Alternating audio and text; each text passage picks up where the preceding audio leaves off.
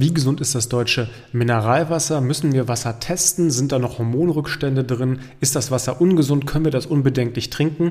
Die Trinkwasserqualität in Deutschland ist doch super oder auch nicht? Diese und viele mehr Fragen gehe ich heute mit Tom Katarius an. Äh, Tom ist Geschäftsführer der äh, Arktisquelle. Das ist eine Filterstation, auf die wir auch nochmal eingehen werden. Aber ich versuche so neutral wie möglich einfach mal ein paar Informationen vom Wasserexperten rauszukitzeln. Es geht unter anderem dann noch um das äh, Mineralwasser. Wir werden äh, tatsächlich verschiedene Testverfahren durchsprechen. Wir werden mal gucken, wie viele Giftstoffe gibt es denn eigentlich im Wasser, welche Giftstoffe werden alle rausgefiltert, was hat es mit Grenzwerten auf sich, äh, lohnt es sich, das Wasser zu remineralisi remineralisieren, ein sehr schwieriges Wort.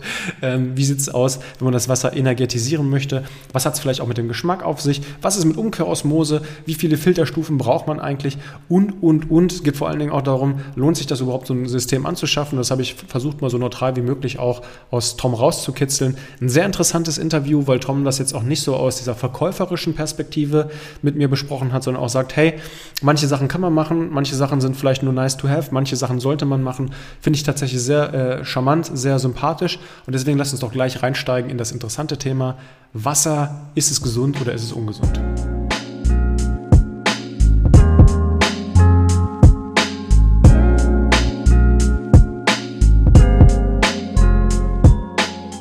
Hallo Tom, schön, dass du hier bist. Äh, und lass uns doch äh, gleich starten ähm, mit äh, dem Thema Wasser. Ein sehr, sehr interessantes Thema, wie ich finde. Schon lange bei mir in der Community diskutiert.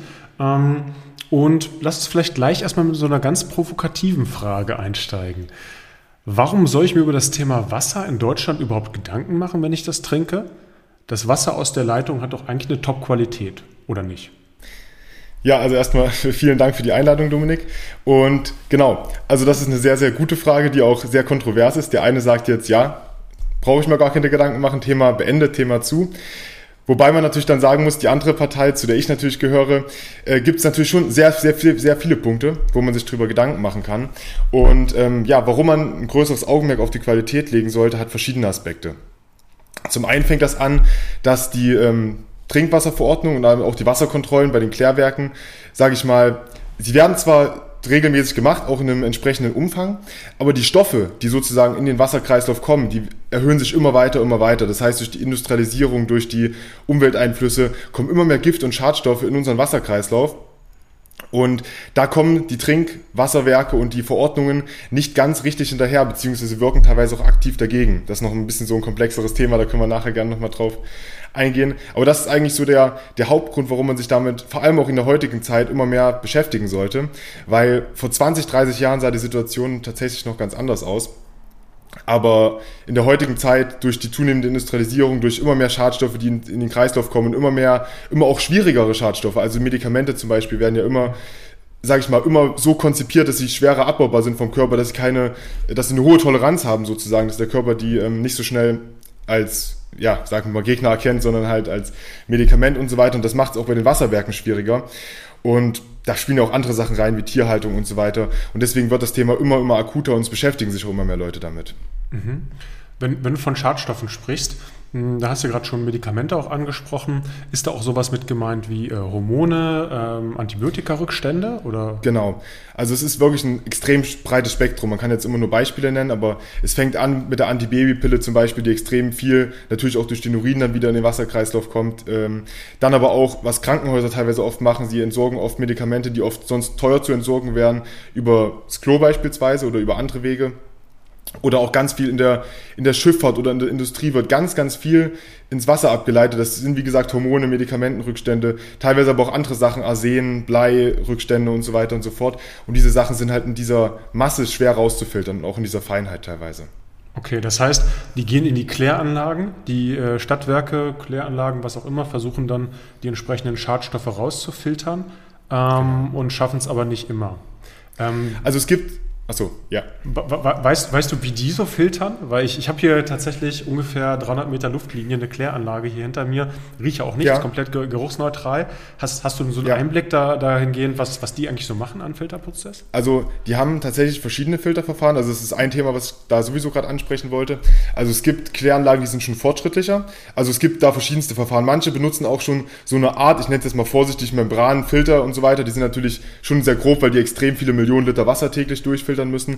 Aber so, sowas gibt's auch schon. Es gibt aber auch, sage ich mal, Chlorfilterung, das heißt, wo dann einfach mit Chemikalien das Wasser chemisch gereinigt wird, chemisch behandelt wird und so weiter und so fort. Und die Art und Weise und die Intensität und die unterscheidet sich tatsächlich stark von Klärwerk zu Klärwerk. Also bei manchen Klärwerken werden mehr Schwermetalle rausgefiltert, ein bisschen mehr Mikroplastik, bei vielen aber zum Beispiel auch fast gar nicht. Das kommt wirklich sehr drauf an. Da kommt es auch wieder drauf an, wie wird das Geld äh, in den Ländern, sage ich mal, ausgegeben, investiert und wie ist da der, der Fortschritt. Und vor allem auch, unabhängig von dem Ausbau der ganzen Sache, auch der wissenschaftliche Aspekt. Wie viel kommt da täglich hinzu? Was für neue Herausforderungen ergeben sich? Und wie schnell kommt da die Politik und auch die finanzielle, äh, die finanzielle Lage dahinterher im Ausbau der Klärwerke quasi?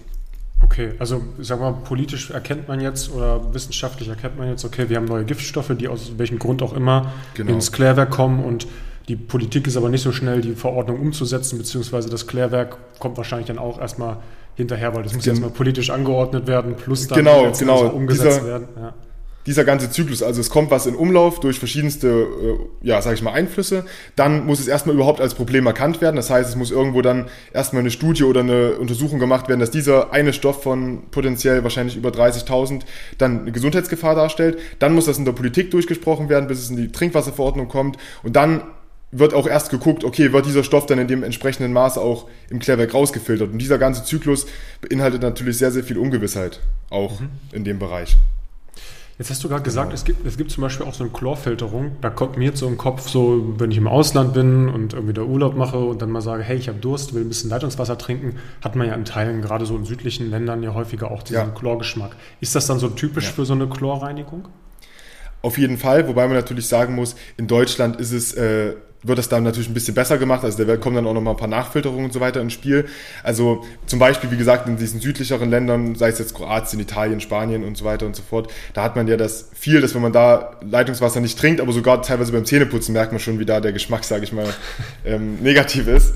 Und ähm, ja, aber das ist zum Beispiel ein, typische, ein typisches Merkmal dafür. Das ist oft auch in Ländern, die weniger finanzielle Möglichkeiten haben, das merkt man es noch stärker, weil dann, sage ich mal, oft auf chemische Mittel hinzuge hinzugegriffen wird bei der Filterung, weil es auch anders gar nicht mehr geht. Und viele Länder sind ja auch mittlerweile schon so weit und sagen, dass ihr Leitungswasser gar nicht mehr zum Trinken empfohlen wird, sage ich mal. Okay. Das, das heißt, genau. wir stehen da schon im europäischen Vergleich wahrscheinlich gar nicht so schlecht da, wenn jetzt die Trinkwasserqualität angeht, aber für deinen Aspekt wahrscheinlich nicht gut genug. Genau, also ich, ich, ich würde es immer mal gerne so sagen, wenn man sich immer nur vergleicht, dann, also im Vergleich stehen wir sicherlich besser da als zum Beispiel Spanien oder Italien oder noch andere Länder. Das auf jeden Fall.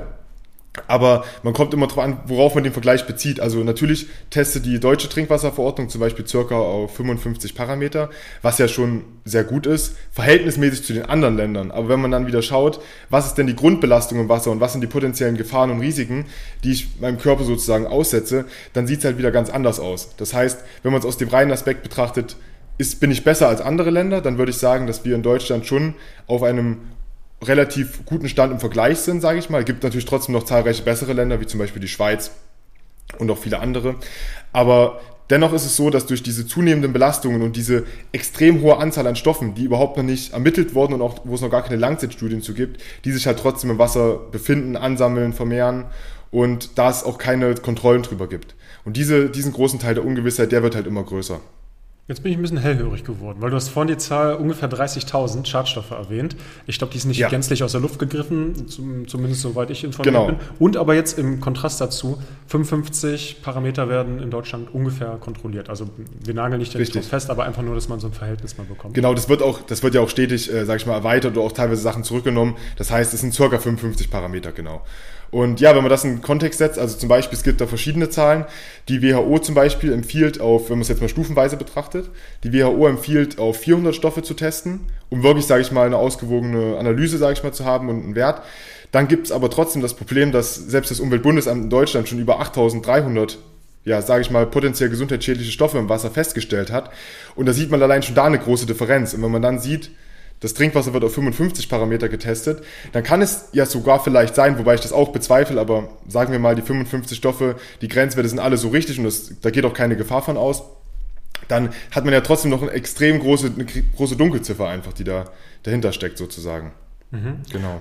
Und auch das Wort Grenzwert lässt mich manchmal so ein bisschen aufhorchen. Also ich bin niemand, der irgendwie vor so einem Thema generell Angst hat oder auch niemand, der Angst schüren will, weil ich, ich finde, ja. man muss bei allem immer auch das, die Kirche im Dorf lassen, keine Frage. Auf jeden Aber Fall. Man, man, man darf ja, glaube ich, auch nicht vergessen, dass ein Grenzwert ja nur heißt, hey, bis dahin darf es sein. Es ist aber auch nicht so, oder es wäre auch nicht schlecht, diese Grenzwerte weiter zu reduzieren, weil ich, genau. ich habe auch mal mit jemandem gesprochen, krieg's gar nicht mehr zusammen mit wem, der meinte zu mir, ob das stimmt, weiß ich nicht, aber die, das formuliere ich mal indirekt als Frage an dich, ähm, dass es selbst Grenzwerte für Uran gibt bei, bei uns. Also ja, man, man, könnte genau. tatsächlich selbst sagen, hey, mein Wasser hat Uran, aber nicht so viel. und da habe ich so gedacht, ey, okay, ja. da hätte ich eine gewisse Skepsis, das dann zu trinken.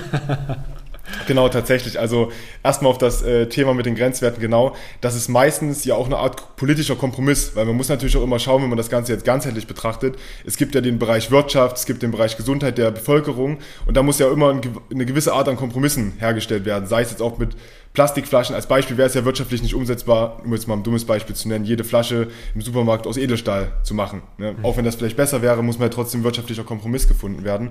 Und so ist das auch oft mit Grenzwerten, dass da geschaut wird, was ist möglich, was ist laut aktuellem Stand nicht, nicht extrem schädlich oder wo gibt es zumindest noch keine Beweise, dass es eine Langzeitfolge hat. Und dann wird der Grenzwert irgendwo da in einem Mittelbereich festgelegt, sage ich mal, genau. Mhm. Und es geht ja, ja auch okay. immer darum, mhm.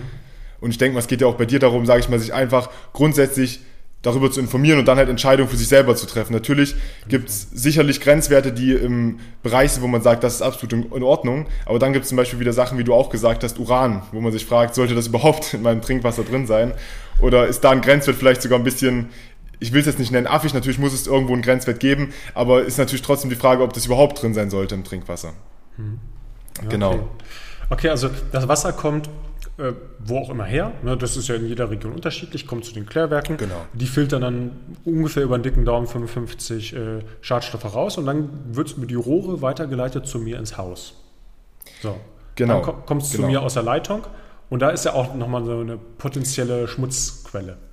Genau, also sag mal so, in den, in den Klärwerken wird es dann auf 55 Parameter untersucht, genau. Und dann geht es ja noch weiter. Dann haben wir noch den kilometerlangen Weg, sage ich mal, zu unserem Haus oder zu unserer Wohnung, je nachdem, wie das äh, Ganze.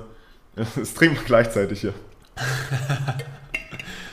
ähm, Genau, äh, zu unserem Haus. Und auf diesem Weg ist es natürlich auch wieder die Frage, ähm, ich will jetzt keine äh, Schockbilder äh, zeigen, kann ich jetzt eh nicht, ich habe jetzt hier leider keine Bildschirmpräsentation oder so. Aber viele, viele Rohre in Deutschland sind tatsächlich noch sehr veraltet. Das heißt, sie sind teilweise 25, 30 Jahre alt, 18 Jahre alt. Und da sammelt sich natürlich über die Zeit auch extrem viel innerer Biofilm und Ablage in den Rohren an was natürlich klar ist. Und das hat dann auch wieder weiteren Einfluss auf die äh, Wasser, Wasserqualität. Und das ist ein weiterer Negativpunkt. Als Beispiel, ähm, man soll ja auch, wenn man eine Wasser, einen Wassertest zu Hause macht, soll man ja davor den Perlator abschrauben und das Ganze ausbrennen und so weiter und so fort. Aber das ist ja gar kein realistisches Abbild der Realität. Weil ich brenne ja nicht vor jedem Mal, wo ich Wasser trinke, sage ich mal, den Perlator aus nee, und baue den ab und so weiter. genau. Und das sind halt auch wieder Punkte, wo man sich wieder fragt, okay, warum ist das genau so und warum, ne? Wird das nur so durch, durchgehend sozusagen. Genau. Das okay. kommt da zusätzlich noch hinzu.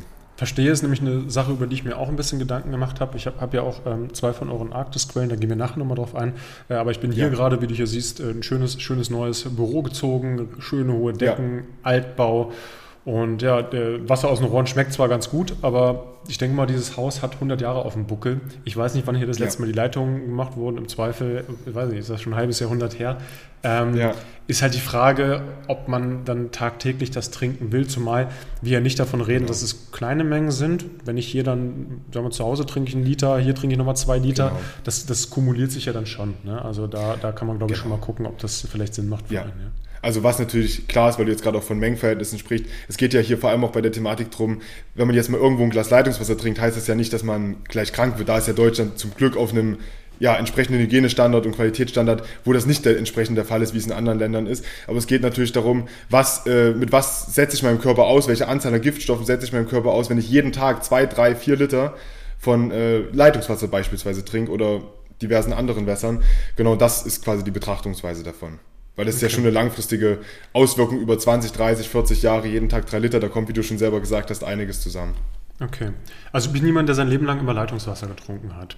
Weil ich zu faul war tatsächlich, also es hat einfach eine Faulheitskomponente, trotz Gesundheitscoach, ja. obwohl ich immer sage, hebt viel, macht viel, bewegt euch viel, seht das ja. bitte nicht als ja. Stress an, sondern seht das eigentlich eher als Trainingseffekt an. Er hat sich bei mir einfach nicht durchgesetzt, dass ich sage, ich hole für meine Family irgendwie drei Kisten Wasser die Woche, weil wir alle auch viel Wasser trinken. Ähm, ja. Gesetz des Falles, ich täte das jetzt, würde jetzt auf Mineralwasser umsteigen, wo ich jetzt sage, hey, bin ein bisschen skeptisch, gehe ich ja. zum, zum Supermarkt, ähm, gehe ich zum Getränkemarkt, hole mir da Wasser, Mineralwasser. Wie ist da deine Meinung, deine Erfahrung zum Thema Trinkwasserqualität von ja. Mineralwasser?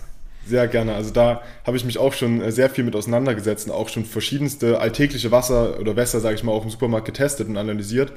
Und da ist es tatsächlich so, ich tue mich jetzt schwer, ich möchte jetzt auch keine Wassernamen da schlecht machen oder so, aber tatsächlich so die alltäglichen, die man so kennt, die auch sehr viel in Deutschland verkauft werden, so die größten, die haben tatsächlich nicht so gute Werte, wie man denkt. Also gerade der eine Aspekt fällt natürlich mit rein, die müssen gar nicht so viel kontrolliert werden. Das heißt, da hat man nur circa 30 Parameter, die in regelmäßigen Abständen getestet werden müssen. Das heißt nochmal circa halb so viele nur wie im Leitungswasser. Und da denkt man jetzt sicherlich, ja gut, ich sag mal so, die Quellen, die sind ja sauber, das ist aus Millionen von Jahren. Aber es ist ja trotzdem so auf dem Weg zu uns nach oben, durch, wie gesagt, die ganzen Sachen, die ich vorhin auch erwähnt habe, werden auch die Quellen nach und nach immer mehr belastet. Und das merkt man auch, wenn man zum Beispiel sich eine Analyse anguckt von einem bekannten Mineralwasser, was zum Beispiel 2005 getestet wurde. Und jetzt, 2023, merkt man schon, dass es da deutliche Unterschiede gibt in den Schadstoffkonzentrationen. Und deswegen muss man da auch ein bisschen aufpassen. Welche Wässer ich aber rein ohne Kostenpunkt, sage ich mal, empfehlen könnte zum Trinken, ähm, wären Lauretana, Black Forest, Plose und äh, ja, dann gibt es noch so ein paar Wässer, die aber sehr selten und auch relativ teuer sind. Aber das sind so eigentlich die praktikabelsten, die ich wirklich empfehlen kann, die auch eine gute Wasserqualität haben, die aber leider auch relativ teuer sind. Und sind die dann auch in, in, Glasflaschen oder in Plastikflaschen, weißt du das? Genau, die sind in Glasflaschen. Also es gibt zum Beispiel Lauretana gibt es auch in Plastikflaschen, aber die gibt es 90% in Glasflaschen. Das einzige Problem, was ich vielleicht sehe, ist, dass es die meistens nur in Bioläden gibt. Das heißt, in Bioläden sieht man halt wirklich sehr viele von den guten Wässern, da stehen die alle nebeneinander. Aber in Supermärkten habe ich Lauretana zum Beispiel und Plose sehr selten gesehen bisher. Also das ist auch so ein bisschen noch eine kleine Problematik vielleicht, aber das sind wirklich sehr gute Wässer, die man empfehlen kann.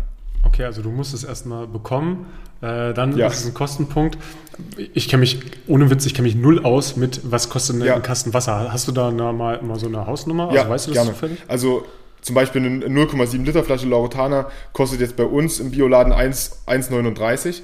Das heißt, das ist schon wirklich sehr teuer. Also wenn man das jetzt mal hochrechnet auf seine drei Liter am Tag, dann noch seine Kinder oder seine Frau oder was auch immer, das ist schon wirklich teuer. Man muss dann auch oft hin. Natürlich ist das mal eine Sache, wenn man jetzt mal auf einer langen Autofahrt ist und man hat irgendwo so einen Laden in der Nähe, kann man sich sowas problemlos mal kaufen, aber nicht als alltägliche Wasser, Wasserquelle in dem Sinne.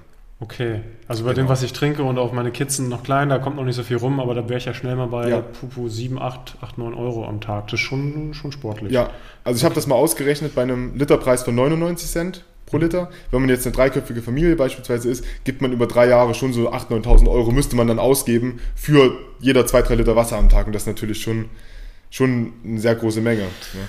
Da sind wir wieder bei dem, was du anfangs gesagt haben. Äh, Gesundheit muss man sich in irgendeiner Form dann in dem Fall auch leisten können. ja, Aber richtig, ich glaube, da kommen wir vielleicht, genau. vielleicht nachher nochmal noch drauf zu. Ähm, ja. Jetzt kann man ja sowohl Mineralwasser als auch Leitungswasser auch testen. Ich hatte mir mal irgendwann ja. einfach so Teststreifen von Amazon geholt, da war so ein bisschen pH mit genau. drin, sagen wir Calcium, Chlor war, glaube ich, nee, nicht Calcium, Chlor war, glaube ich, drin, oder? Magnesium war, glaube ich, drin. Ähm, wir wollten gerade so den Chloranteil mal wissen, weil bei uns sieht man schon in der Kaffeemaschine, ähm, ja. Die musste halt jedes halbe Jahr da komplett einmal komplett reinigen, sonst ist das eine Katastrophe bei uns. Also das zeigt mir schon, okay, ja. so super geil kann das nicht sein. Ähm, aber dennoch, vielleicht sagt ja der eine auch, hey, ich habe äh, eine Top-Wasserqualität hier, will das irgendwie mal testen. Genau. Reichen da so eine Teststreifen aus? Weil ich hatte auch mal geguckt, sowas über ein Labor machen zu können habe mich jetzt nicht nochmal informiert äh, vor, diesem, vor diesem Gespräch, aber das war ultra teuer. Also das war irgendwie ja ich glaube, 600 Euro oder sowas wollten die dafür haben, wenn ich meine Wasserproben also, anschicke und das mal ganzheitlich mache. Da sind wir quasi bei einem parallelen Problem, was auch die Wasserwerke und die Wasserversorger haben. Also deswegen wird es auch höchstwahrscheinlich der Kompromiss sein, dass sie in Anführungsstrichen nur 55 Stoffe testen. Es gibt auch Wassertests, die man auf Amazon kaufen kann für wenig Geld. Die würde ich aber eher weniger empfehlen. Vielleicht nur mal zum ganz groben Vergleich. Wenn ich jetzt wissen will, potenziell, welches Wasser hat ein bisschen weniger Schadstoffe drin. Zum Beispiel, wenn ich jetzt zwei Mineralwässer miteinander vergleichen will. Dann kann man schon mal kurz so einen Teststreifen benutzen oder so ein Teststreifen-Kit. Aber um wirklich seine tägliche Wasserqualität zu bestimmen, sage ich mal, und auch sich sicher zu sein, dass das Leitungswasser gut oder schlecht bei sich zu Hause ist oder auch das Mineralwasser oder was auch immer für ein Wasser man trinkt, da sollte man schon so circa 250 Euro investieren und dann hat man so eine Laboranalyse, die ein Labor macht, wo circa 32, 35 Parameter überprüft werden. Und die ist wenigstens so halbwegs, wo man mal sagt, okay, das ist eine ausführliche Sache, auch mit einer Handlungsempfehlung von dem Labor, äh, was kann ich machen, was kann ich tun. Genau. Aber auch das ist natürlich auch wieder 32 Stoffe von ne, so und so vielen äh, Tausenden. Aber es ist halt ein erster Anhaltspunkt. Man kann halt als Privatperson keine 40.000 Stoffe testen. Das würde mehrere hunderttausend Euro kosten. Das wäre ja auch ganz, ganz weit weg von der Realität, sage ich mal ganz okay. klar. Genau. Gut, dann gehst du ja d'accord als Experte da mit dem, was, was äh, auch, auch ich erfahren habe. Mhm. Ja. Okay, das heißt, es gibt ja noch neben Mineralwasser und Leitungswasser eine Möglichkeit, dass ähm, man sagt, okay, wir gehen über eine Filtrierung des Leitungswassers. Ich glaube, Mineralwasser wird wenig Sinn machen zu filtrieren. Ja, ähm, ja. Und da gibt es ja, äh, ja, wenn man jetzt einfach mal bei, bei Amazon Filter eingibt, gibt es ja irgendwie schon 50 Filter, die einem entgegenkommen. Das geht von ja. ein paar Euro 50, äh, die ich irgendwo unten an einen Wasserhahn ranpacke, sagen wir mal ein Huni oder sowas, äh, bis, bis hin zu kleinen Dingen, die ohne Elektrizität funktionieren und dann halt hin bis große Dinge, die ja in die, ja, ich glaube, fast fünfstelligen Bereiche auch gehen ja, können. Ja, ja. Genau. Also so, sage ich mal, für den Privathaushalt geht es meistens so bis 6.000 Euro, aber das ist natürlich auch schon sehr, sehr viel Geld. Mhm. Genau, also es gibt tatsächlich eine riesige ein riesiges Spektrum an Wasserfiltern. Das hat sich auch in den letzten Jahrzehnten nochmal deutlich gesteigert, weil natürlich, wenn es ein Problem gibt, viele Leute sind sich unsicher über Wasserqualität, wissen nicht, soll ich jetzt Mineralwasser trinken, was sehr teuer ist, vielleicht ein bisschen besser oder Leitungswasser. Ähm, da gibt es eine extrem breite Palette, angefangen von kleinen Kannenfiltern bis hin zu sehr hochkomplexen Anlagen. Und ähm, du wolltest jetzt quasi wissen, warum nicht einfach einen 100-Euro-Filter kaufen und es dabei quasi belassen. Genau. Genau. Also ist tatsächlich so, ähm, was ich immer empfehlen würde, ist immer wahrscheinlich auch wie beim Sport oder wieder bei der Ernährung, bevor man jetzt sagt, ich lasse das Thema ganz sein und äh, beschäftige mich gar nicht mit dem Thema Wasserfiltration und trinke einfach mein Leitungswasser, weil es mir alles zu kompliziert ist, würde ich schon mal empfehlen, als Einsteiger Produkt beispielsweise auch mal im günstigen Segment sich umzuschauen, um einfach mal das Gefühl zu bekommen, einen leicht besseren Geschmack, bisschen weniger Schadstoffe. Aber wie gesagt, wenn man sich bisschen länger mit dem Thema beschäftigt, auch ein paar Monate mal das merkt, wie es ist, gutes Wasser zu trinken, dann kommt man schnell auf den Gedanken, dass man eine langfristige Dauerlösung braucht, die, sage ich mal, auch einen gewissen Qualitätsstandard hat, auch wirklich die Stoffe richtig rausfiltert und nicht nur 20 Prozent, 15 Prozent, sage ich mal, sondern richtig eine 99,99-prozentige Reinheit des Wassers wieder erzeugt. Und da ist man dann oft, sage ich mal, in einem größeren Preissegment, was sich aber auch rentiert und hat dann mehrere Filterstufen mit drin und verschiedene andere positive Aspekte sozusagen. Mhm. Ähm, ich, ich stand ja mal vor der gleichen Entscheidung und habe gesagt, hey, habe ein bisschen Kohle übrig, guck mal, was ich mache. Ja. Natürlich steht man da erstmal und denkt sich, okay, nehme ich das äh, 100 Euro Produkt, das wird dir bereichen, hat irgendwie x Sterne bei Amazon, genau. hat aber mit Sicherheit auch nicht jeder nochmal hinterher gesagt, ich mache dann nochmal einen krassen Test. Ähm, ist nämlich auch ja. die Frage, muss man so einen Test überhaupt machen? Ne? Also das ist keine Frage an dich, sondern eine Frage, die man sich ja. selbst stellen sollte. Muss ich so einen genau. Test überhaupt machen oder nehme ich nicht lieber das Geld für einen Test, und investiere das gleich oder ja, nimm ja, das quasi gleich ja, als, als kleine Anzahlung für, für, für ein genau. Produkt, äh, was ich dann benutze. Und bin dann tatsächlich über euch gestoßen. Ähm, ihr, ihr, macht ja äh, Filteranlagen, können wir auf jeden Fall nachher nochmal drauf eingehen, die, sag ich mal, im mittleren Preissegment sind, wenn man das genau. vielleicht, vielleicht irgendwie ähm, kategorisieren möchte. Ähm, fand, fand das aber ähm, sehr, sehr interessant äh, aus mehrererlei Hinsichtspunkte. Ähm, auf Geschmack würde ich nachher nochmal zu, zu sprechen kommen, weil du es auch gesagt ja. hast. Finde ich mich auch ja. gar nicht so un, äh, unrelevant, weil wenn man halt irgendwie drei ja. Liter am Tag trinkt, dann kann man ja auch was trinken, was einem irgendwie einigermaßen schmeckt. Also genau. Äh, ironischerweise hat Wasser schon krasse Geschmacksunterschiede. Das habe ich mal beim Fasten gemerkt. Äh, also wenn, wenn, wenn, man sehr sensibel ist, wie unterschiedlich einfach ein Wasser schmecken kann. Das merkt man vielleicht im Alltag nicht, weil er jetzt vielleicht nicht komplett überzuckert ist. Ne? Also klar schmeckt ein Wasser nicht so intensiv wie eine Cola, äh, keine Frage. Genau. Aber dennoch sind da schon starke starke Unterschiede auch drin, ja, die man auch schmecken kann. Genau. Ähm, können wir aber vielleicht ja nachher nochmal drauf eingehen. Hm. Ja. Lass uns doch erstmal, lass uns doch erstmal vielleicht besprechen, wie, wie geht ihr das Ganze an? Also ich, ich sag mal, was, was ist so ein klassischer Filter, den ich jetzt unter den Hahn mache, ohne, ohne irgendwie ja. Elektrizität? Was, was filtert der normalerweise genau. raus? Und dann kannst du euch ja mal vielleicht äh, dahingehend einordnen. Ja, sehr gerne. Also der klassische Einstiegsfilter oder was heißt, es gibt sogar noch Sachen darunter, aber ich sag mal so der klassische realistische Einstiegsfilter, der so circa vielleicht 100 Euro kostet, das ist meistens ein Aktivkohleblock. Der arbeitet quasi ähm, per Adsorption, das heißt, weil da einfach eine sehr große Oberfläche in der Aktivkohle drin ist, können darüber sehr viele Stoffe aufgenommen werden, zumindest kurzfristig, und das kann, das kann zu einer Reduktion der Schadstoffe führen. Das sind dann meistens diverse Bakterien, Viren, auch, auch auch ein Anteil an Medikamentenrückständen teilweise oder auch ähm, andere Sachen, wie zum Beispiel Arsen und solche Sachen, aber halt in einem sehr geringen Maß. Also es ist oft so, dass man da eine Reduktion erzeugen kann oder erzielen kann von 20, 30 Prozent. Bei manchen Stoffen geringer, bei manchen Stoffen mehr, ist klar. Gibt natürlich immer 100 verschiedene Stoffe mit ganz vielen verschiedenen molekularen Größen und daran orientiert sich das auch so ein bisschen. Und natürlich auch, was sich bei diesen Aktivkohle-Blockfiltern als Problematik herausstellt, ist, dass die sehr, sehr schnell voll werden. Das heißt, dass die sehr, sehr schnell so sehr mit Schadstoffen belastet sind, dass sie quasi keine effektive Filterleistung mehr erzielen können.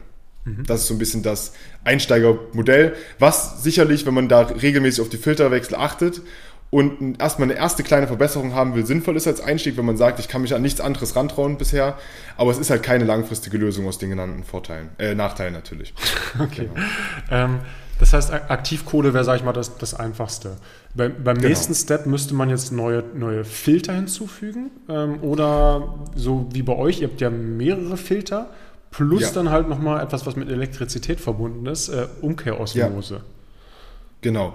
Also es ist so, wenn man jetzt wirklich eine adäquate, perfekte oder eine nahezu perfekte, perfekt ist ja immer so eine Sache, die gibt es in der Natur wahrscheinlich fast nicht, aber was ans Perfekte, sage ich mal, rangeht, da braucht man tatsächlich mehrere Filterstufen. Das heißt, ähm, man fängt dann an mit einer groben Vorfilterung, die ist auf, sage ich mal, ungefähr drei bis sechs äh, Mikrometer und da werden, sage ich mal, die groben Stoffe rausgefiltert. Das sind so Sachen wie Kalk, Chlor, so grobe Verschmutzung, auch nicht zu 100 Prozent, aber wo schon mal die, die Membran geschützt wird. Da sind wir nämlich schon mal beim ersten Punkt. Da unser Gerät, sage ich mal, mit mehreren Filtern ausgestattet ist, ist es natürlich auch langlebiger. Die Filter können länger filtern auf einer höheren Effektivitätsstufe, weil natürlich viel mehr Platz in den Filtern ist und das viel mehr chronologisch aufgebaut ist, in welcher Ebene welche Schadstoffe quasi rausgenommen werden. Ach, okay, deswegen habt ihr mehrere Filter. Weil das habe ich mich schon gefragt. Ja. Ihr habt ja, ja, mehrere Filter hintereinander geschaltet. Und genau. am Ende kommt ja, und ich bin echt kein Biochemiker, ähm, aber diese ja. Umkehrosmose. Das heißt, ja. vielleicht, ich versuche mal einfach zu erklären, vielleicht ist es auch totaler Humbug, aber du korrigiere mich da gerne.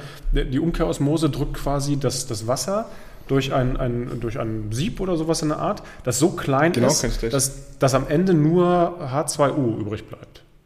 Genau, also man kann sich das so vorstellen, das ist so eine Art Meshmembran, das heißt, es ist so eine eingewickelte Rolle mit einem, mit einem Material, was extrem kleine, feine Löcher hat. Die Löcher sind ungefähr so groß wie 0,001 Mikrometer, also wirklich sehr, sehr gering. Und da wird dann quasi mit einem hohen Druck das Leitungswasser durchgepresst, beziehungsweise schon das vorbehandelte Wasser, weil das ist bei uns die Stufe 3. Das heißt, da wird dann das vor, vorgefilterte Wasser durchgepresst mit einem hohen Druck und das ermöglicht halt wirklich, dass nahezu nur noch das H2O-Molekül am Ende rauskommt. Genau. Und dann gibt es noch einen sogenannten Rückspülungsprozess, der auch ermöglicht, dass auch wieder einiges äh, an Abwasser sozusagen ausgeleitet werden kann aus dem Gerät, was wiederum dafür sorgt, die Umkehrosmosemembran hält länger, ist langlebiger, ist besser für die Natur, für die Umwelt und äh, die muss nicht so oft getauscht werden. Genau. Okay, und äh, da habe ich nämlich immer so ein bisschen geknapst. Ich habe mir immer mal gesagt, hey, ja. wenn durch diesen Filter sowieso eigentlich alles bis auf Wasser rausgefiltert wird, also dass man einfach sagt, hey, ja. ich habe halt einfach die Lösung, da muss ich mir um die ganzen 30.000 Schadstoffe gar keine Gedanken machen, weil es kommt halt nur Wasser ja. durch. Ähm, warum, warum habe ich dann noch die Vorfilterstufen? Aber jetzt verstehe ich es. Das, hat quasi was damit zu tun, dass der Filter nicht so stark belastet wird. Ähm, genau. Und dann halt nicht so starke Kosten entstehen würden, weil ein Umkehrosmosefilter Tausch teurer der, wäre als der Tausch der anderen. Genau. Genau, dass einfach sowohl die Umkehrosmosemembran geschont wird, als auch, genau, dass einfach chronologisch am sinnvollsten aufgebaut ist, richtig. Dass es alles von, auch von der Langlebigkeit her am optimalsten ist, sozusagen, genau. Okay, wie viele Filter sind bei euch drin? Vier, vier Stück. Okay. Genau, es fängt quasi an mit dem groben Vorfilter. Dann gibt es einen Aktivkohle-Block, der aber wie gesagt nur als einen Schritt eingesetzt wird und nicht als Hauptfilter, sonst hätte das ja die genannten Nachteile. Und nach diesen zwei Schritten kommt dann die Umkehrosmosemembran die so funktioniert, ähm, wie ich es äh, gerade sozusagen erläutert habe. Und dann im nächsten Schritt würde man sich ja denken, warum brauche ich jetzt noch irgendwas? Sage ich jetzt mal. Also ich habe ja gerade das Wasser durch die Umkehrosmosemembran gefiltert, aber da, dann kommt tatsächlich nochmal eine geschüttete Aktivkohle. Und die hat den Vorteil und auch den äh, Effekt, dass es daran nicht darum geht, dass jetzt nochmal ganz viele Stoffe rausgefiltert werden, weil das Wasser ist schon extrem rein, sondern da geht es wirklich darum, den Geschmack zu optimieren und auch den pH-Wert zu optimieren. Das heißt, den wieder auf einen natürlichen, neutralen Zustand zu bringen. Weil ähm, Osmosewasser im normalen Zustand wäre leicht sauer Und durch diesen Basenfilter wird das äh, Wasser wieder circa 6,8 bis 7,2, das heißt auf einen sehr neutralen, Entschuldigung, auf einen sehr neutralen äh, ja, Zustand wieder zurückgebracht quasi. Und das ist einfach das Beste für den Körper. Wenn du da nochmal einen Hintergrund haben willst, kann ich da auch gerne nochmal ein bisschen drauf eingehen. Ja, gerne. Erzähl genau. noch kurz. Ja, ja also der Körper hat ja, sage ich mal, ganz viele Zonen, wo verschiedene pH-Werte sind, sei es jetzt der Magen, der extrem sauer ist oder andere Bereiche, wo es eher basisch ist. Und der Körper kann am besten mit dem Wasser was anfangen im Allgemeinen, wenn es relativ neutral ist, weil dann kann der Körper selber steuern, okay, ich brauche jetzt, muss jetzt ein paar Stoffe zugeben zu dem Wasser und dann wird es sauer, um es mal einfach zu erklären. Ich gebe ein paar Stoffe dazu und dann wird es basisch. Und so kann der Körper mit dem geringsten Energieaufwand selbst quasi das Wasser in den verschiedenen Körperzonen einsetzen. Ist natürlich sehr einfach erklärt, aber das ist da der Effekt dahinter sozusagen. Okay. Was bei uns in der Gesundheitsszene und auch so in dieser Biohacking-Szene und sowas immer so ein bisschen, ein bisschen mitschwingt, ist, dass man sagt, hey, wenn ich jetzt doch recht neutrales Wasser habe, kann es durchaus sein, dass der Körper das nicht als natürlich erkennt und quasi einmal alles rausspült. Ähm, ja. Da gibt es immer so, so, zwei Dinge, hm, würde mich interessieren, wie du das ansiehst. Äh, entweder ich remineralisiere es, und das mache ich tatsächlich auch so, ich mache immer so ein bisschen ähm, früher keltisches Meersalz rein, aber inzwischen mache ich ein bisschen Himalaya-Salz rein und nochmal so, ja. so einen Schuss, Schuss Zitrone. Ähm, oder es gibt noch dieses Thema, was, was ja doch dann sehr teure Filteranlagen machen. Ich äh, energetisiere das, aber da habe ich keine Ahnung, äh, da kannst ja, du mir vielleicht mal ja. ein paar Worte zu erzählen. Okay, also ich würde erstmal auf das Mineralienthema eingehen, weil es sind eigentlich zwei große Themen. Das Mineralienthema ist eigentlich mein Lieblingsthema so ein bisschen in der ganzen Thematik, weil es, sage ich mal, das umstrittenste ist. Also deswegen, das ist ja, sage ich auch mal, das Hauptargument von Mineralwasser, dass da viele Mineralien drin sind. Aber da gibt es, sage ich mal, zwei interessante Themen oder zwei Problematiken, die man sich da ein bisschen anschauen kann. Ich versuche es jetzt nicht zu tief zu betrachten, aber äh, um es mal aufzusch aufzuschneiden. Also der eine Punkt ist, dass im Mineralwasser viel zu wenig Mineralien drin sind. Wenn die auch, wenn wir jetzt mal angenommen sagen, die sind gut für den Körper und die äh, braucht man im Wasser, sind da viel zu wenig Mineralien drin. Das heißt, die würden dem Körper nicht ansatzweise ausreichen, um seinen Mineralienhaushalt zu decken. Das heißt, viele Leute haben wir so ein bisschen im Kopf, dass, sage ich mal, das Wasser und die Mineralien im Wasser schon da auch einen großen Teil zu beitragen. Das ist aber tatsächlich nur, ich sage jetzt mal, um eine Zahl in den Raum zu schmeißen, je nachdem kommt natürlich auf den Mensch drauf an, auf das Wasser, aber so drei bis fünf Prozent ausmacht. Und da merkt man halt, wie relevant das Ganze ist. Und dann kommt noch dazu, als zweiter Punkt, dass es halt anorganische Mineralien sind. Äh, gibt es auch noch andere Begrifflichkeiten für. Und die werden halt vom Körper schlechter verstoffwechselt. Da gibt es verschiedenste Untersuchungen zu, dass halt anorganische Mineralien vom Körper schlechter aufgenommen werden und nur aufgenommen werden, wenn zum Beispiel nichts anderes mehr vorhanden ist. Ich gebe jetzt mal einen Extremfall, zum Beispiel, wenn man jetzt äh, 94 Jahre alt ist, beispielsweise in, im Altersheim liegt und man isst nichts mehr und man ist, sage ich mal, kurz davor äh, zu sterben. Dann kann es natürlich teilweise Sinn machen, auch medizinisch, zu sagen, ich nehme jetzt ein Wasser mit extrem vielen Mineralien, weil es überhaupt noch die einzige Quelle ist, wie der Mensch noch irgendwelche Nährstoffe zu sich nimmt, weil er nichts mehr essen möchte und weil der Körper da einfach so eine intrinsische Mauer sozusagen aufgebaut hat. Aber wenn man jetzt mal davon ausgeht, man ist normal gesund und im normalen Alter, sage ich mal, dann macht das wirklich sehr wenig Sinn, seine, seine Mineralien, seinen Mineralienbedarf übers Wasser aufzunehmen, auf diesen beiden Ebenen bezogen. Mhm. Gibt es auch ein lustiges Beispiel. Zum Beispiel Kalium müsste man über 220 Liter Mineralwasser trinken, auch ein gutes, gutes Mineralwasser, wo viele Mineralien drin sind, um den Tagesbedarf beispielsweise zu decken. Probiert das Und, bitte nicht. Nein, 220 Liter ist deutlich zu viel, genau. Aber das sind so vor allem die Themen. Und dann kommt halt noch dazu, dass es auch dann andere Sachen, die das Wasser eigentlich machen soll, ein bisschen einschränkt. Das heißt, wenn das Wasser sehr gesättigt ist und natürlich neben den ganzen Mineralien auch noch andere Stoffe im Wasser drin sind, dass das Wasser dann einfach eingeschränkt ist, seine anderen Aufgaben wie den Transport von Nährstoffen, Entgiftungsprozesse und so weiter optimal durchführen zu können. Okay, das, das heißt, wenn ich das richtig verstehe, aus, aus deiner Empfindung könnte man jetzt quasi das gefilterte Wasser so trinken und das würde jetzt nicht, wie das manchmal propagiert wird, sag ich mal, einfach nur durchgespült werden und vom Körper nicht aufgenommen werden. Also, also die einfache Antwort wäre genau, das stimmt, aber natürlich die komplexere Antwort wäre, man muss natürlich aufs Maß drauf gucken. Also man sollte jetzt nicht mehr als 7, 8 Liter Wasser trinken, aber auch nicht von Leitungswasser. Man muss da aber einfach schon schauen, also ich zum Beispiel bin auch ein Freund davon, zwei, drei Gläser am Tag, äh, die mineralisiere ich auch nach. Zum Beispiel mit, äh, ich will jetzt hier keine Namen nennen, aber ich finde eigentlich Lavita zum Beispiel ist ein gutes Nahrungsergänzungsmittel, aber gibt auch ganz, ganz viele andere, sehr, sehr gute. Ähm, und äh, einfach um dem Körper da Mineralien zu geben, wenn die Ernährung manchmal nicht ausreicht, wenn man einen stressigen Alltag hat oder ähnliches. Aber da geht es mir jetzt nicht darum, wegen dem Wasser, weil das Wasser zu wenig Mineralien hat, sondern da geht es mir wirklich allgemein darum, wenn ich alles über die Nahrung aufnehmen kann, in hochwertiger Form mit Mineralien, brauche ich eigentlich das auch nicht. Also das kommt dann immer so ein bisschen auf den Lebensstil drauf an. Aber ich bin tatsächlich der Meinung, wenn man zwei, drei Liter am Tag trinkt von reinem Wasser, muss man nicht zwangsläufig jeden, jedes Glas und nicht jeden Schluck äh, nachmineralisieren sozusagen. Okay, das ist ein interessantes genau. Statement. Das, das, ähm, das ist spannend. Jetzt habe ich es so ein bisschen vermischt, auch mit dem Thema Energetisieren. Für mich kommt das so ein ja. bisschen aus so einer ja, ich sag's mal, ich sag's mal ehrlich, aus so einer ein bisschen esoterischen Ecke. Ja, ähm, ja. Hab aber neulich sogar, ich krieg aber nicht mehr das Fazit hin im Andrew Huberman Podcast und der ist ja sehr stark wissenschaftlich orientiert, auch meistens mit Human, ja. Humanstudien unterlegt, ähm, außer er propagiert das anders, auch nochmal gesagt, aber ich habe es leider tatsächlich nur so nebenbei gehört. Könnte ein bisschen was dran sein an diesem Energetisierungsthema, war genau. sie aber auch nicht so ganz sicher. Ja, also genau bei dieser Thematik ist natürlich so, da gibt es noch wenige äh, wissenschaftlich fundierte, ähm, also zumindest von der Schulmedizin, sage ich mal, wissenschaftlich fundierte Ergebnisse drüber. Dementsprechend ist das so ein bisschen ein umstrittenes Thema von den ganzen Wasserthemen. Ist das so das einzige Thema, wo ich sagen würde, das ist noch ein bisschen umstrittener.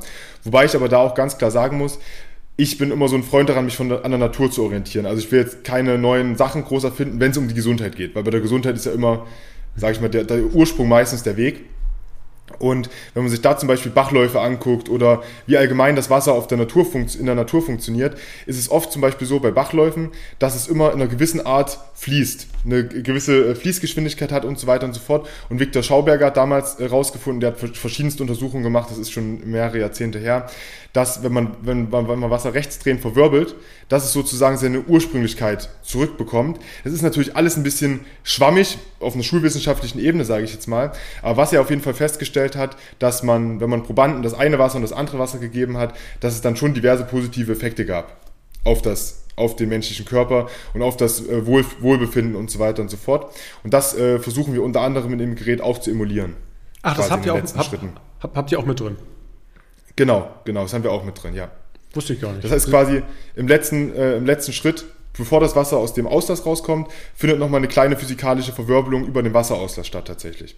Genau, um einfach so weit wie es geht die Natur zu emulieren, was natürlich nie im hundertprozentigen Maß möglich ist, aber halt natürlich in dem, in dem Rahmen seiner Möglichkeiten. Jetzt habe ich mich genau. zumindest die ganze Zeit des Placebo-Effekts, mindestens den beraubt, weil äh, ich ja. trinke seit, seit ein paar Jahren energetisiertes Wasser und wusste es gar nicht.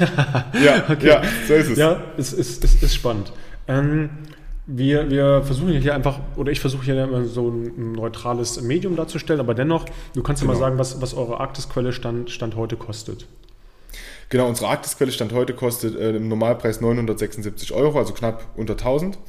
Und ähm, da ist es immer so, oder wenn ich auch, sage ich mal, Bekannten von mir erzähle oder Leuten, die in meinem Umkreis sind, aber nicht so viel mit Gesundheit und Wasser zu tun haben, hört sich das natürlich erstmal viel an, weil natürlich bei Sachen, wo es einen Preis gibt, muss ja immer der Mehrwert, sage ich mal, klar sein dahinter. Und Leute, die sich oder Menschen, die sich mit dem Thema noch nicht so viel beschäftigt haben, die fragen sich halt, Wasser ist Wasser ne, und was auch immer. Und dementsprechend ist der Mehrwert dahinter nicht, nicht erkennlich. Aber man merkt ganz, ganz stark bei Menschen, die sich viel mit dem Thema auseinandersetzen, verschiedene Wasserfilter vergleichen, auch wissen, wie schmeckt denn überhaupt reines Wasser und was habe ich mir die ganze Zeit davor reingekippt, um es mal ein bisschen übertrieben sozusagen zu sagen. Da merkt man ganz schnell den Unterschied. Und ich habe zum Beispiel ganz viele Bekannte, die nur über den Punkt Geschmack gesagt haben, sie möchten äh, eine Arktisquelle haben, weil der Geschmack tatsächlich beim Wasser einen, einen großen, großen Teil darstellt. Viele Leute haben gar nicht so den großen Fokus darauf oder haben gar nicht so das Bewusstsein für ihre Gesundheit, aber der Geschmack ist auch allein schon das Zeichen, wie der Körper das annimmt, wie es einem schmeckt. Und das ist halt bei dem Wasser auch sage ich mal, sehr besonders. Und so kommt man halt schon auf viele, vieles positives und interessantes Feedback tatsächlich dazu. Mhm. Ich kann mir sagen, wie, genau. wie, ich damals auf euch gestoßen bin. Ich habe so ein bisschen recherchiert, Gerne. hatte aber auch nicht so super viel Zeit und ähm, habe es tatsächlich einfach mal rumgegoogelt. Ich wollte irgendwas mit Umkehrosmose ja. haben und da war ich halt schnell in diesen Bereichen 3.000, 4.000 Euro. Das war es mir tatsächlich genau. zumindest in erster Instanz erstmal nicht wert. Ja. Ähm, habe dann aber noch was gesucht, wo äh, ich einen großen, einen großen äh, Tank habe, weil ich keine Lust hatte, das irgendwie sechsmal am Tag aufzufüllen. Ähm, ja. Und ich habe was gesucht, was tatsächlich, ich bin so ein bisschen mh, mm, penibel, was so, was so Optik angeht. Ich wollte, habe hab eine schöne weiße Küche. Äh, wir haben hier vor ein paar Jahren gebaut und das wollte ich, dass es irgendwie jetzt nicht aussieht wie, ja, wahrsten Sinne des Wortes ein Schluck Wasser in der Kurve, sondern, ja, oder genau. so, ne? Sah eigentlich ganz ja. schick aus, weil es bei euch dezent äh, weiß gehalten ist. Äh, ihr habt, glaube ich, ja. dreieinhalb Liter Tank, wovon genau. ungefähr genau. ein Liter zurückfließt, wenn ich mich äh, entsinne. Also zweieinhalb ja, Liter quasi immer gefiltert werden, ja. Genau. Das heißt, wenn man jetzt zu zweit oder zu drittes braucht man maximal zwei, dreimal das Nachfüllen, sage ich, man hat dann relativ geringen Zeitaufwand im Verhältnis von dem, was man bekommt dafür sozusagen, genau. Mhm.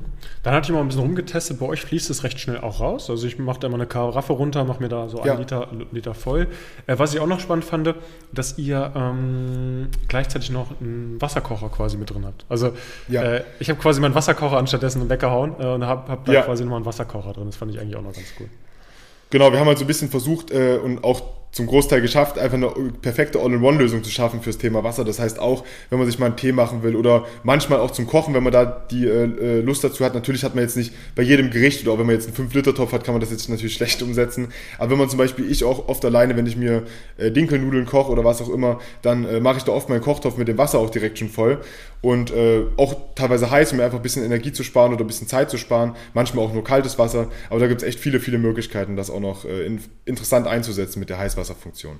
Okay. Genau. Ähm, was ich auch noch interessant fand, das habe ich vorhin unterschlagen, äh, die Filter, also Filter sind halt irgendwann, gehen halt irgendwann über den Jordan. Ähm, ich, ich, weiß nicht, ich habe es nicht ganz genau ausgerechnet, aber ich habe es damals tatsächlich mal im Taschenrechner eingetippt. Fand ich auch recht human, was, was diese Preise waren. Ähm, genau. Sowohl beim Austausch als auch bei der Häufigkeit, wie häufig man das austauschen muss.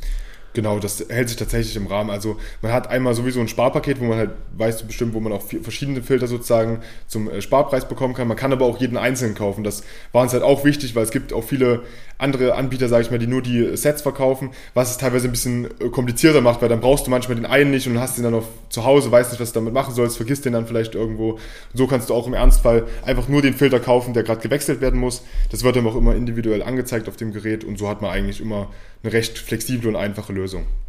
Okay. Ja, klingt, äh, klingt echt gut. Hm, Finde find ich echt spannend. Vielleicht nochmal so die, die Zukunft von Arktisquelle. Habt ihr irgendwie vor, irgendwelche Produkterneuerungen zu machen? Also ich, ich schmeiß mal in den Raum, äh, meine Frau meinte ja. neulich so, hey, wäre geil, wenn das Ding noch ähm, Kohlensäure hinzufügen könnte oder sowas. Ähm, ja, also an solchen, an solchen Sachen arbeiten wir tatsächlich auch immer. Das heißt, ich kann jetzt natürlich noch keine konkreten, äh, konkreten Sachen nennen, aber zum Beispiel an, an, solchen Features, da feilen wir immer wieder dran und schauen, ob das in der Realität umsetzbar ist. Aber auch so Sachen, ähm, die gar nicht was mit dem Trinken zu tun haben, wo wir aber auch einfach merken, dass da eine zusätzliche Anfrage und Nachfrage da ist, wollen wir auch zusätzlich in den Bereich irgendwann gehen, äh, Hauswasserfilter, dass man zum Beispiel auch sein Wasser, was die Waschmaschine bekommt und die äh, Dusche bekommt, ein bisschen zu optimieren. Das ist gar nicht in dem Maß, wie es im, bei einem Wasserfilter fürs Trinken der Fall ist, aber einfach einfach da, um auch das Wasser ganzheitlich zu betrachten. Aber da wird sich in Zukunft sicherlich noch einiges äh, Interessantes und Gutes ergeben, sage ich mal. Und denkt ihr nochmal drüber nach, sag ich mal, das komplett ohne Tank zu machen? Das wäre natürlich so die, äh, die, die beste das, Lösung. Äh, das sind auch noch so Sachen, genau. Also, dass man, sage ich mal, zwei, äh, zwei Versionen vielleicht in Zukunft anbietet und auch da in die Richtung geht, dass man auch äh, Versionen von dem Gerät hat, was man direkt ans Hauswasser anschließen kann. Es gibt natürlich auch viele Leute, die bevorzugen die aktuelle Lösung und einfach, wo man einfach mit einem flexiblen Tanksystem das Ganze machen kann. Aber natürlich, je größer die Familie, je größer die Anzahl an Menschen, die aus dem Gerät trinken, desto besser wäre natürlich dann auch ein Hausanschluss. Und an solchen Sachen arbeiten wir auch permanent. Also, das wird sicherlich in den nächsten Jahren, ähm, ja, wird sich Neues, vieles Neues ergeben. Okay, cool. Äh, ich fand es preis-leistungstechnisch tatsächlich interessant. Ähm, ihr könnt auch über mich, und das ist Werbung, das propagiere ich hier auch immer ganz, ganz offenkundig, ähm, könnt über mich dann tatsächlich auch nochmal ein bisschen sparen und oder ähm, noch mal ein paar kleine Bonusdinge mit so, zu bekommen. Ist tatsächlich wirklich Zufall, habe ich jetzt hier nicht geplant. Ich habe hier immer noch mal so eine, so eine äh, Flasche tatsächlich mit dabei. Du auch, Prost. Äh, ja, ist Prost. Immer, immer, recht gut, weil ich ähm, sonst hier nur Plastikflaschen hatte und hier habe ich, glaube ich, eine äh, Edelmetall. Stahlflasche? Genau, Edelstahl. Edelstahl. Genau, VfR Edelstahl. Genau, ähm, variiert ja immer so ein bisschen, was es als Gimmicks gibt. Ich werde euch das aber auf jeden Fall unten hier im Podcast-Video verlinken. Tom, mein Lieber, hat mir Spaß gemacht. Fand es ja. äh, super interessant und äh, alle Links, alle Informationen zur, zur Arktisquelle findet ihr unten äh, nochmal, wie gesagt, in der Beschreibung.